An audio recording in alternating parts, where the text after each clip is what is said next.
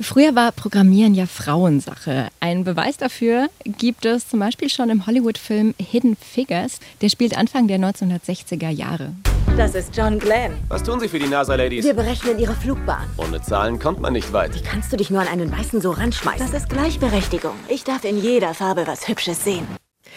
Diese Frauen, die da zu hören sind, das sind unter anderem Katherine Johnson. Die hat bei der NASA die Flugbahn des ersten bemannten Fluges berechnet, damals noch mit Zettel und Stift. Ihre Kollegin Dorothy Vaughan, die hat sich dann später spezialisiert auf die ersten Computer, die bei der NASA eingesetzt wurden und wurde Programmiererin. Und sie war damals eben nicht die einzige Frau in dieser Zeit, die Programmiererin war, sondern zum Beispiel auch der erste Compiler oder auch der Begriff Bug. All das geht auf Frauen zurück. Also Programmieren war damals Frauensache. Heute ist das anders.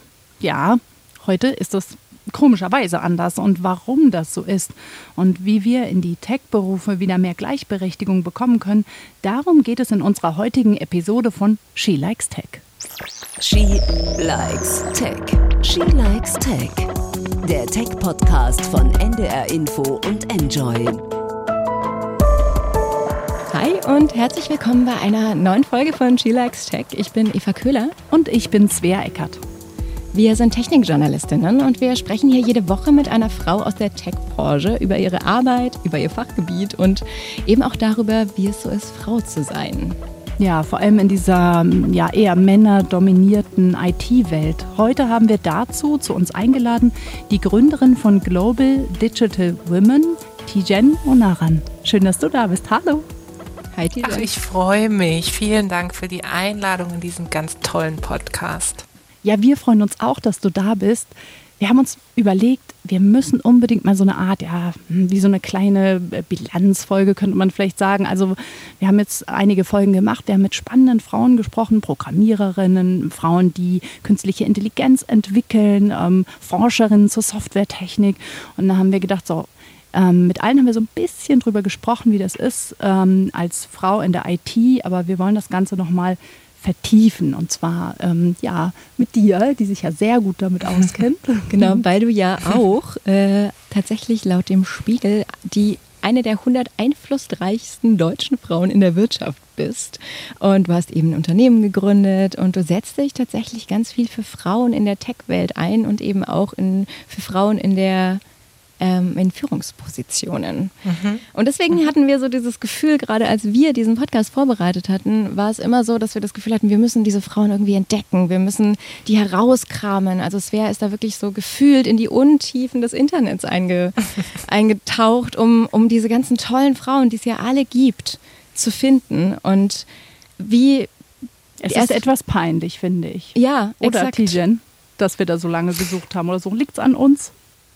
Nein, es liegt definitiv nicht an euch. Ähm, es liegt natürlich auch einfach daran, dass es weniger Frauen gibt. Ähm, ich fand den Einspieler so toll, den ihr zu Beginn hattet, äh, Hidden Figures. Das ist auch einer meiner Lieblingsfilme tatsächlich. Und ich finde immer, dass dieser Film jungen Mädchen direkt vorgespielt werden muss, damit sie sich empowered, bestärkt fühlen und motiviert fühlen, den Weg in die Tech-Branche zu finden. Ich glaube, was ich beobachte, gerade auch in den letzten Jahren, ist, dass wir so ein bestimmtes Bild von Tech haben. Es hilft, dass wir Podcasts haben, die wie ihr dem ganzen Tech-Thema neue Gesichter, neue Inspiration verleihen. Aber trotzdem, wenn man sich so umhört, auch an Schulen, aber dann später auch bei Berufsanfängerinnen, Tech ist immer noch so nerdy belastet und man denkt direkt, ich muss irgendwie programmieren und wenn ich es nicht kann, bin ich raus aus dem Feld. Und das ist mitunter, glaube ich, ein Punkt, warum sich auch viele, gerade junge Frauen, denken, ist das tatsächlich ein Thema für mich? Also kann ich da beruflich auch landen, selbst wenn ich zum Beispiel nicht coden kann oder keine Affinität zu Zahlen, Daten, Fakten habe, sondern vielleicht eher Übersetzerin in dieser Tech-Welt bin. Und deswegen habe ich irgendwann gesagt, okay, ich will ein Unternehmen gründen, was einerseits anderen Unternehmen wiederum, vor allem Konzernen, erzählt, warum Diversity und Inclusion so wichtig ist. Und auf der anderen Seite genau die Frauen, die Digitalisierung in unterschiedlichsten Facetten prägen, zusammenbringt.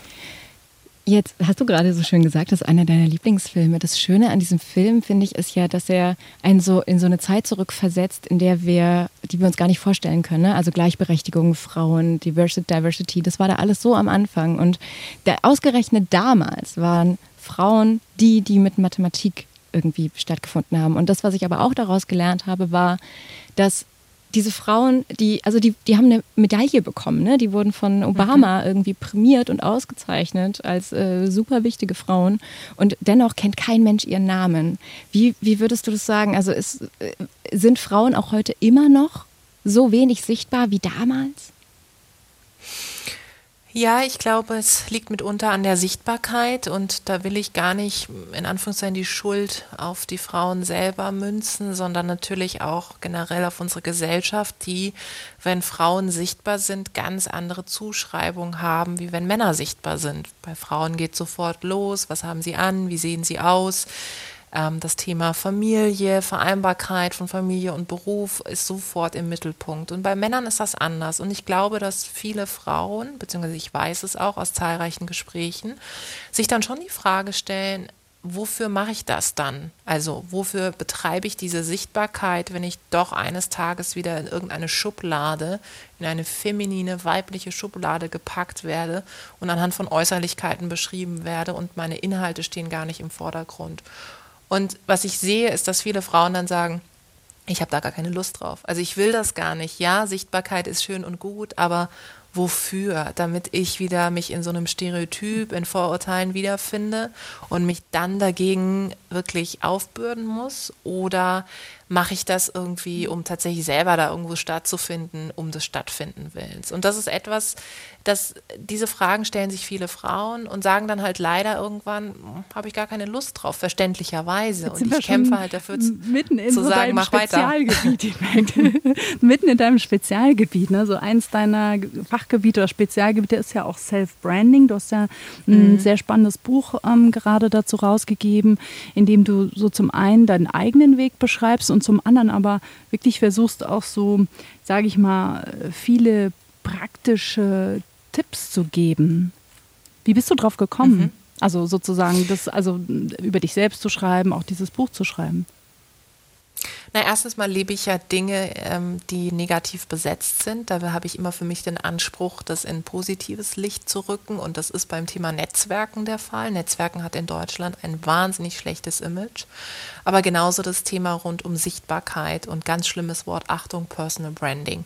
Und das ist etwas, wo gar bei ganz vielen Leuten, vor allem in Deutschland, der Rollladen direkt runtergeht. Weil es das heißt dann gleich, oh Gott, die Leistung steht nicht im Vordergrund, sondern die Person promotet sich selber selber und produziert sich selbst und was ist eigentlich der Inhalt dahinter. Und ja, das stimmt, es ist ein schmaler Grad zwischen Positionierung und Inszenierung. Und ich beschreibe ja auch im Buch, dass es mir um Positionierung geht. Und deswegen bin ich irgendwann angetreten und habe gesagt, okay, ich möchte gerne erstens meine Geschichte der Sichtbarkeit erzählen und was es für mich für ein großartiger Hebel war, um meinen Weg zu gehen. Und zweitens auch anderen Mut machen, natürlich auch besonders Frauen, ja, sichtbar zu werden und ihre Stimme zu erheben für wichtige Themen, die sie eben auch besetzen wollen.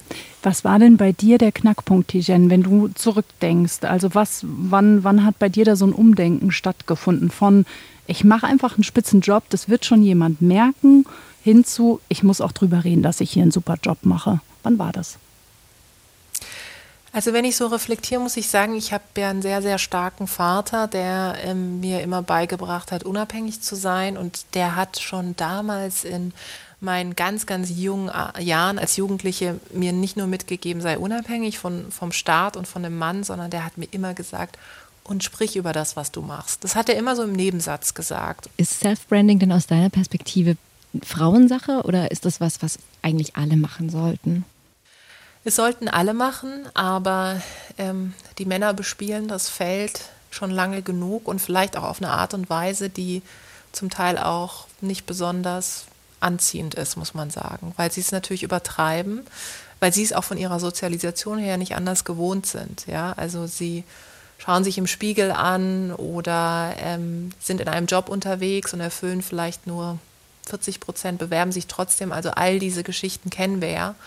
Und bei Frauen ist es so, dass ähm, das Umfeld an Frauen, wie ich es vorhin kurz erwähnt habe, ganz andere Zuschreibungen und Bemessungen hat. Und das fängt schon in, im jugendlichen Alter oder ehrlich gesagt auch schon im Kindesalter an, dass wenn junge Mädchen irgendwie laut sind und rumtollen, dass dann, das muss man mal beobachten, auch so auf Spielplätzen, dass dann immer gesagt wird, sei nicht so laut, komm mal wieder zurück, die Beine schön überschlagen, das gehört sich nicht. Also dieses, das gehört sich als Mädchen nicht, habe ich bei einem Jungen eigentlich noch nie gehört. Und das ist etwas, was mich total nervt und wo ich auch versuche, mit Global Digital Women gegen anzuarbeiten. Und daher ist es kein genderspezifisches Thema, aber ich habe schon gemerkt, dass dieses Buch natürlich zu 80, 90 Prozent vor allem Frauen angezogen hat und wie so ein Bewegungsmomentum war, wirklich selbstbestimmt wirksam sichtbar zu werden. Ich finde das total schwierig, weil ähm, ich habe manchmal das Gefühl, das geht sozusagen fast ähm, gegen, gegen meine Natur.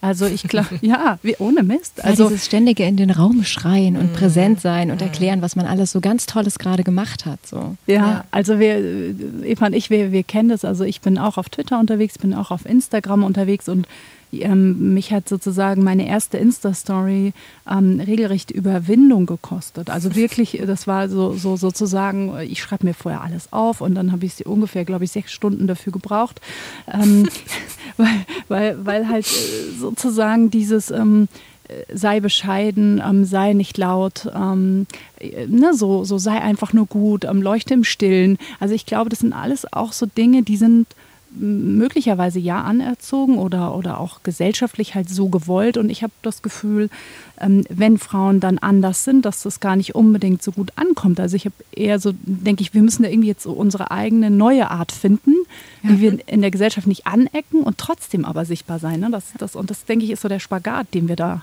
den wir Ja. da gerade begehen müssen. Also es muss ja irgendwie eine Lösung geben. Ich schließe mich da jetzt einfach kurz an. Es muss ja irgendwie eine Lösung geben, wie jetzt vielleicht Menschen oder Frauen, die gar nicht so das Bedürfnis haben, wirklich immer im Mittelpunkt zu stehen. Also ich glaube, dass wenn man so einen sehr narzisstischen Kern in sich trägt, dass das gar nicht so schlimm ist.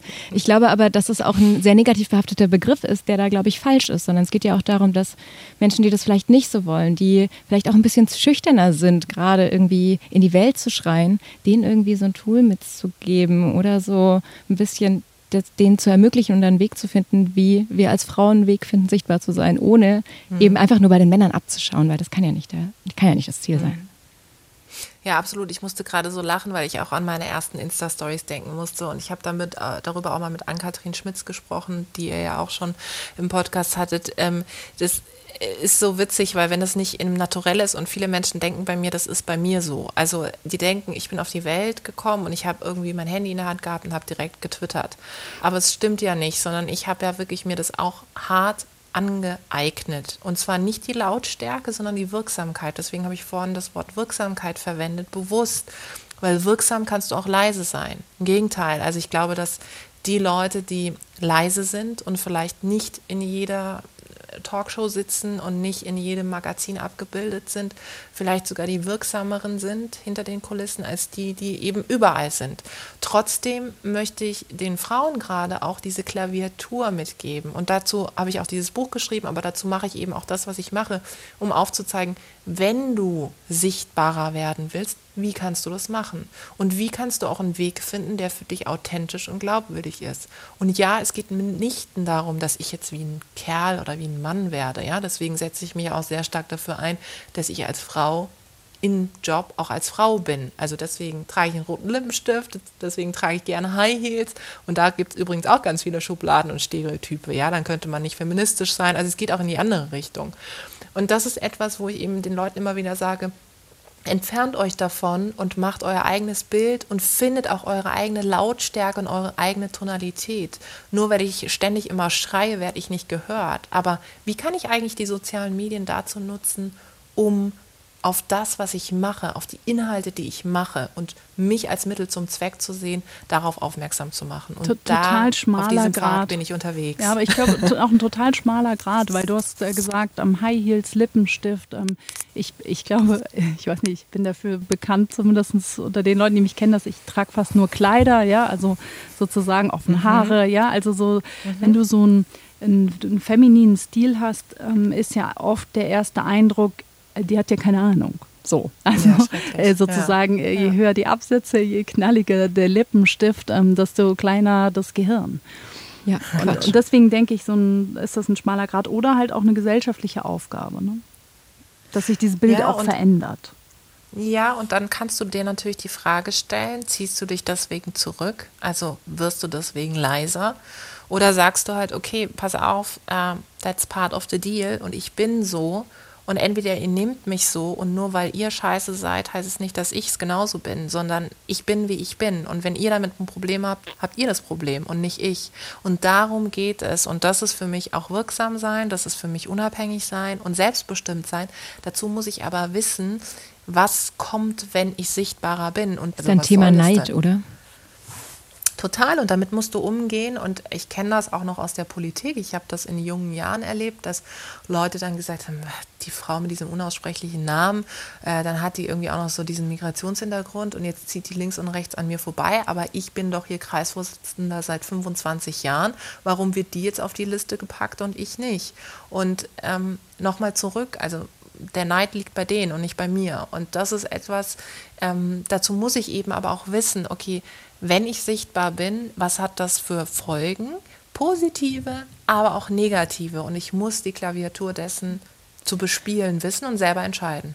Hast du also du, du beschreibst es und du umschreibst es so schön, aber äh, hast du so ein, so ein bisschen einen Wegweiser, einen Leitfaden, an dem ich jetzt einfach sagen kann, so, okay, ich, ich mag das nicht so gerne, was muss ich tun? Also wie finde ich heraus, wie, mit welchen, mit welchen Tools, aber vielleicht auch mit welchen Teilen meiner Persönlichkeit ich irgendwie in die Öffentlichkeit will und welche nicht? Also was brauche ich, um zu entscheiden, dass ich ganz persönlich jetzt einfach mein Self-Branding ein bisschen pushen möchte? So. Ich finde, das Wichtigste ist, Leute zu befragen, die dich schon gut kennen. Und damit meine ich nicht Familie und Freunde und Freundinnen, sondern Kolleginnen und Kollegen, die dich schon eine Weile begleiten, die dich aus diesem, ich sag mal, professionellen Kontext kennen. Und die zu fragen, okay, wenn du meinen Namen liest, ähm, wenn du etwas über mich hörst oder mich siehst, ähm, was, mit was identifizierst du mich? Was sind Themen, die dir in deinen Kopf kommen? Für was stehe ich? Was würdest du sagen? Und ich würde drei Leute fragen, und zwar eine Person, die ist wesentlich jünger als du, eine Person, die ist auf demselben Level wie du und eine Person, die ist wesentlich weiter, auch erfahrungsmäßig als du. So wirst du einen möglichst diversen Blick bekommen. Und da werden Dinge rauskommen, dass Leute sagen, du, also ich finde, dass du ein wahnsinniges Organisationstalent bist oder wahnsinnig gut in Leadership bist. Ähm, und du wirst dann denken, ach cool, daran habe ich noch, echt, so bin ich, so werde ich wahrgenommen. Oder du wirst denken, okay, so will ich eigentlich gar nicht wahrgenommen werden. Also diese Selbst- und Fremdwahrnehmung. Und dann hast du schon mal so einen ganz guten Maßstab dafür, wohin du gehst. Und am Ende des Tages triffst du dann die Entscheidung, dass du sagst, okay, ich möchte mich gerne, sage ich mal, eher pushen oder positionieren als Fachexpertin für folgendes Thema oder ich bin mehr die Generalistin und danach kommt erst Social Media. Ja, danach kommt erst dann der Kanal, danach kommt Instagram oder Twitter, wie auch immer. Aber diese erste Grundübung, das vergessen viele. Viele melden sich auf Social Media an, fangen wie wild an zu posten und haben nicht so wirklich den Plan dahinter. Unternehmensspitzen. Und hast du drei Tipps, wo du sagst, die sollten die Menschen einfach mitnehmen, wenn sie ja so eine Karriere anstreben, wenn sie sich da durchsetzen wollen, wenn sie sichtbarer sein wollen, wenn sie in in die Technik wollen oder auch in so eine Schnittstellenposition? Also gibt es noch so Dinge, wo du sagst, das waren meine Learnings, die sollte jeder wissen? Das erste ist, bildet euch weiter. Also wartet nicht darauf, dass irgendjemand für euch diese Entscheidung abnimmt. Da sind wir wieder bei meinem Thema. Also bildet euch weiter. Es gibt mittlerweile tolle auch Online-Universitäten, wo ich wirklich mir Zertifikate auch aneignen kann, die mich im Bereich Digitalkompetenzen weiterbringen. Und wenn ich weiß, dass ich ähm, Probleme habe mit zum Beispiel agilen Arbeitsmethoden oder tatsächlich auch äh, Programmieren oder Coden und ich mache einfach mal ein Wochenende einen Coding-Kurs, der wird nicht für eine ganze Ausbildung reichen, aber er reicht, damit ich die Ängste abbaue, dann werde ich auch viel selbstbewusster in diesen Bereichen mich ähm, ja rum, äh, dann werde ich viel selbstbewusster in diesen Bereichen tatsächlich auch arbeiten können eines Tages. Und der zweite Tipp ist, ähm, guckt euch nach Vorbildern aus. Also schaut, wer sind Menschen, die einen ähnlichen Weg gegangen sind, wie ihr es gegangen seid. Das müssen nicht mal Vorbilder sein, die schon wahnsinnig weit weg sind. Ja, also so die Sheryl Sandbergs dieser Welt und Marissa Meyer und so, die eine Zeit lang ja immer rauf und runter zelebriert worden sind. Das ist zu perfektionistisch, sondern guckt euch Leute an. Total. Also Sheryl Sandberg, äh, ja. ich Oh, ja, also ich habe Ja, damals, so. äh, ich habe damals Lean In gelesen, ja. Ich auch. Und ich war Ich nach Lean In, ich war, ich bin erglüht äh, vor Motivation. Also ganz kurz, Lean In ähm, ist die These, ist im Prinzip nach dem Motto, lasst euch nicht bremsen an den Gedanken, Mhm. äh, dass ihr da, an Familie, lasst euch nicht bremsen an den Gedanken, sondern, sondern ähm, lehnt euch nach vorne in eure Karriere rein und, und zieht es einfach durch. Ja? Und da, da bin Mhm. ich erglüht und dann habe ich mein erstes Kind bekommen und dann habe ich gedacht, Lean in, Mhm. Lean in. ist vielleicht was für Leute, die viel Geld haben. Also Stichwort wieder, Mhm. Ja. wo sind Ja, wir wieder beim Thema Kinderbetreuung. Ne? Ja, ja. Also ja, und das ist, zu- das zu war bei mir auch so. Ja, also die- das war bei mir zwar auch so, ohne Kinder, aber eher mit der Erkenntnis äh, zu sehen, es ist eben nicht nur eine individuelle Debatte, die wir führen müssen, sondern natürlich auch die Strukturdebatte. Aber deswegen ist es so wichtig, deswegen gehe ich auch immer auf das Thema Vorbilder in einem sehr authentischen, glaubwürdigen Rahmen ein. Also sucht euch Vorbilder, die greifbar sind, ja, mit denen ihr euch identifizieren könnt, von denen ihr sagt, ach guck mal, die Nachbarin macht so oder meine Kollegin macht so. Also sucht euch auch punktuell Kompetenzen bei den Vorbildern raus, an denen ihr euch so aufhalten könnt. Und der dritte Tipp lautet, das Wichtigste ist wirklich, und es mag profan klingen, investiert in euer Netzwerk. Also genauso viel, wie ihr in den ersten Punkt investiert, nämlich in die Bildung eurer Fähigkeiten, investiert in euer Netzwerk, netzwerkt, auch unter Frauen. Ich finde, Frauensolidarität ist wichtiger denn je. Und pusht euch gegenseitig. Also schustert euch auch gegenseitig mal Jobs und Aufträge und Projekte zu, weil das ist wirklich gutes Netzwerken und das ist auch unabhängig der Branche, in der ihr dann später mal landet, wichtig. Fantastisch. Ich habe noch eine Frage, die ich noch gerne loswerden möchte. Wenn du sagst, Sichtbarkeit aufbauen, wie lange dauert das? jeden Morgen eine halbe Stunde muss ich süchtig werden. Und drei Jahre lang? Also bei mir ähm, hat es lange gedauert, einfach deswegen, weil ich ähm, auch eine Reise hinter mir habe von irgendwie angestellt sein hin zu mein eigenes Business aufbauen. Ähm, was ich immer rate, ist tatsächlich sich mh, jeden Tag zehn Minuten Zeit zu nehmen und zu überlegen, gibt es etwas, was ich im Bereich Sichtbarkeit irgendwie forcieren, anstoßen kann. Und das kann ein Social Media Aktivität sein, ein Like, ein Kommentar. Das kann aber auch eine Mail oder eine Nachricht an eine Person aus eurem Netzwerk sein, die euch mal wieder auf dem Zettel haben sollte oder der euch auf dem Zettel haben sollte. Und diese zehn Minuten sind die best investierte Zeit ever und die wird auch nie wieder kommen. Und ihr werdet es merken, wenn ihr das eine Zeit lang macht. Das zeigt dann die Früchte, es trägt die Früchte und es zeigt, dass ähm, das wirklich die best, das beste Investment in euch selber ist. Ja, wir haben hier für diesen Talk Zahlen auch rausgesucht. Genau. Ja, Eva, du kannst Und- ruhig. Spannend. Ja. Äh, Ja, und wir haben eben unter anderem diese, diese Zahl gefunden, dass ähm, Führungspositionen in Deutschland, das ist von 2018, das Weltwirtschaftsforum hat die rausgegeben. Und da liegt in der Gleichberechtigung, also Frauenführungspositionen, Chancen, Frauen Chancen auf Gleichberechtigung und auf Führungspositionen, liegt Deutschland auf Platz 14. Also das heißt, wir liegen hinter Frankreich, hinter Ruanda, hinter Schweden, hinter den Philippinen und wirklich ja hinter 14 anderen Ländern auf der ganzen Welt. Ähm, ich finde es immer noch total beeindruckend, ähm, weil ich nicht so richtig weiß, was ist die Erklärung dafür? Wie kann es denn sein, dass das immer noch so ist? Ja, das liegt mitunter auch ähm, an unserer Mentalität. Ich glaube, am Ende des Tages geht alles zurück auch auf die Kulturfrage. Ähm, und da sind wir beim Thema Familie, ein ganz, ganz heißes und ähm, sensibles Feld, weil was ich durchaus beobachte, ist, das hatte ich jetzt gerade die Tage wieder, ich führe Gespräche in den Unternehmen und dann, die haben so viele Diversity and Inclusion Programme mittlerweile. Also es gibt kein Unternehmen, das das nicht hat, das sich nicht auf die Fahne geschrieben hat. Kannst du dir auch heute gar nicht mehr erlauben, ehrlich gesagt, mehr Frauen in Führungspositionen zu bekommen, auch wegen der Quote. Und dann, wenn ich dann so ein bisschen rumhorche, dann kommt irgendwann so der Punkt, ja, aber das Thema Familie, also Partnerschaft und wer kümmert sich um die Kinder, ist eigentlich ähm, ein totaler äh, sozusagen Spielverderber im Kontext von mehr Frauen in Führungspositionen, weil wir merken, dass wenn dann sozusagen Frauen auch Familie haben, warum auch immer die Konstellation dann häufig doch in den Familien so ist, dass die Frau sich dann eher um die Kinder kümmert. So. Und jetzt kannst du natürlich anfangen, Kausalitäten herzustellen und zu sagen, okay, was ist die Folge? Ähm, die Folge ist natürlich, dass du einerseits Organisationen haben musst, die sowohl Frauen als auch Männern familienfreundliche Strukturen schaffen. Das ist das eine, das ist in den Nordics anders als in Deutschland, da sind wir immer noch schwach, weil wir dieses Bild von damals, von aus historischen Zeiten noch haben, na ja, also am Ende des Tages kümmert sich halt doch die Frau drum, seien wir mal ganz ehrlich. Und es wird auch in Gesprächen immer wieder gesagt, also wie viele Geschichten kenne ich von jungen Frauen, die ab 30 kontinuierlich in jedem Gespräch gefragt werden, ja, also ist ja schön und gut mit Karriere, aber äh, jetzt langsam, ne, tickt die Uhr. Wie sieht's aus? Wann legt ihr los? Nur, dass ich mich auch noch mal tatsächlich darauf einstellen kann als Kollege. Und mhm. da denkst du dir dann, mh, hm, wenn das das Thema ist, dann greifen natürlich all diese Diversity Inclusion Programme nicht, weil sie sich zu sehr auf das Thema, ich sag mal, Empowerment im Kontext von Fähigkeiten und Skills fokussieren. Das ist nicht das Thema. Frauen sind genauso gut ausgebildet und sie sind genauso gut schlau und smart und sie arbeiten genauso hart wie Männer.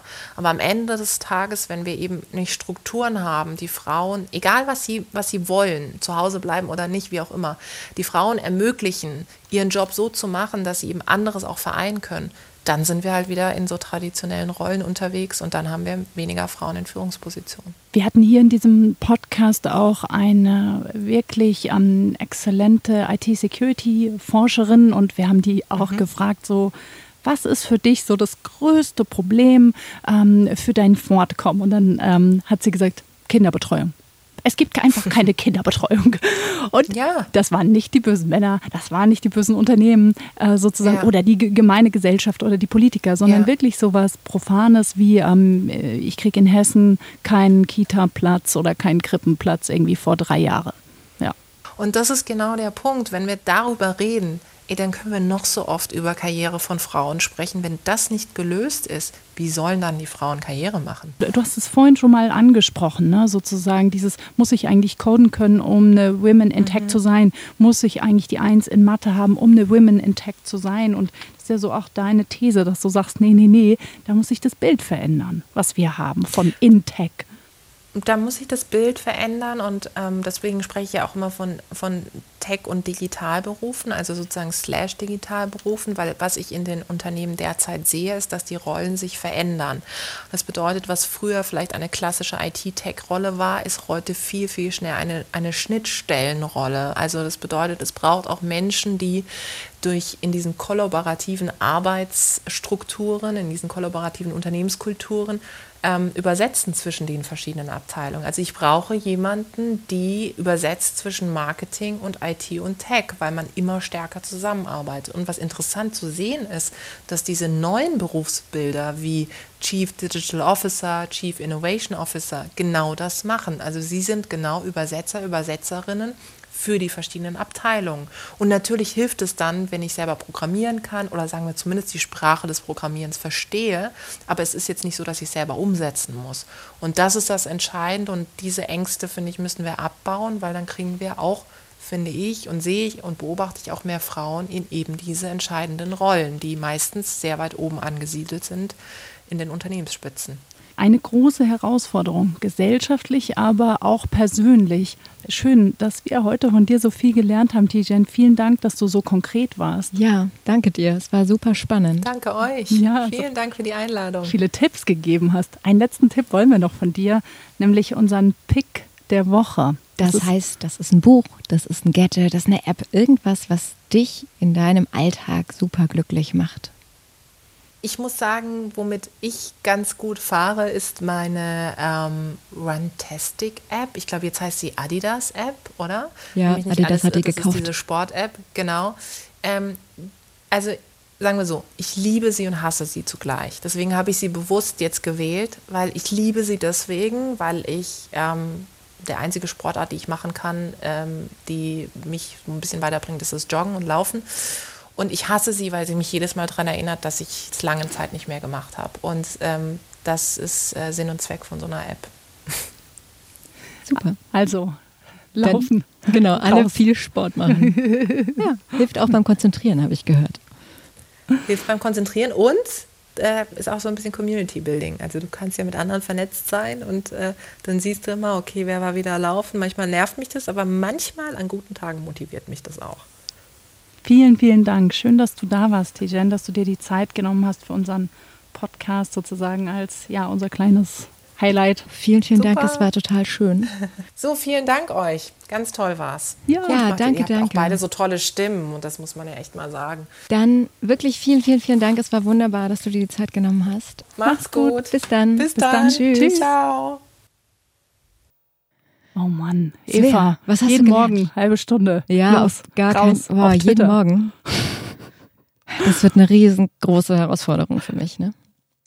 Aber ich find's geil. Also ich find's richtig geil, dass sie sagt, zehn Minuten jeden Tag in dich selbst investieren, überlegen, mit wem, mit wem kann ich gerade sprechen, wer fehlt mir, einfach dieses Netzwerk aufzubauen, den Leuten in Kontakt zu bleiben und auch im Gedächtnis zu bleiben. Das ist was, was ich eigentlich ja sehr liebe, was aber natürlich im Alltag immer irgendwie ein bisschen zu kurz kommt. Ich finde, das kostet einfach total viel Überwindung. Also mich kostet das einfach Überwindung und ich glaube, dass das ganz vielen so geht. Und ich glaube, dass auch äh, viele das deswegen Überwindung kostet, weil man sich manchmal überlegt, jetzt schreibe ich einen Tweet und dann sitze ich irgendwie eine halbe Stunde davor und dann lösche ich ihn wieder und dann bearbeite ich ihn, dann spreche ich ihn als Entwurf und dann mache ich es doch nicht. Und das mit den zehn Minuten, also das ist optimistisch äh, oder ist vielleicht dann in einem Stadium, wo man es einfach schon drauf hat. She Likes Tech.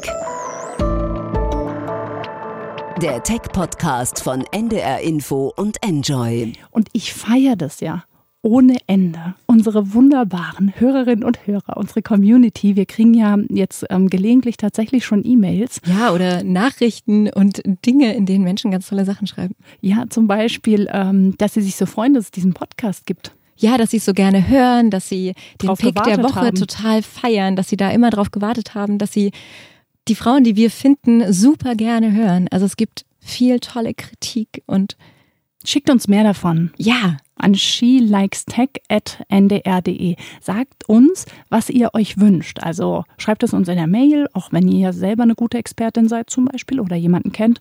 Oder füllt unsere Umfrage aus. Also die verlinken wir auch wieder in den Show Notes. Und da könnt ihr uns auch nochmal Tipps reinschreiben, wie wir, was wir besser machen können. genau, wir sind immer neugierig und jetzt bleibt es nur noch an uns zu sagen, das war's für heute. Es war wunderschön, dass ihr da wart. Vielen Tschüss. Dank. Tschüss. She Likes Tech. Der Tech-Podcast von NDR Info und Enjoy.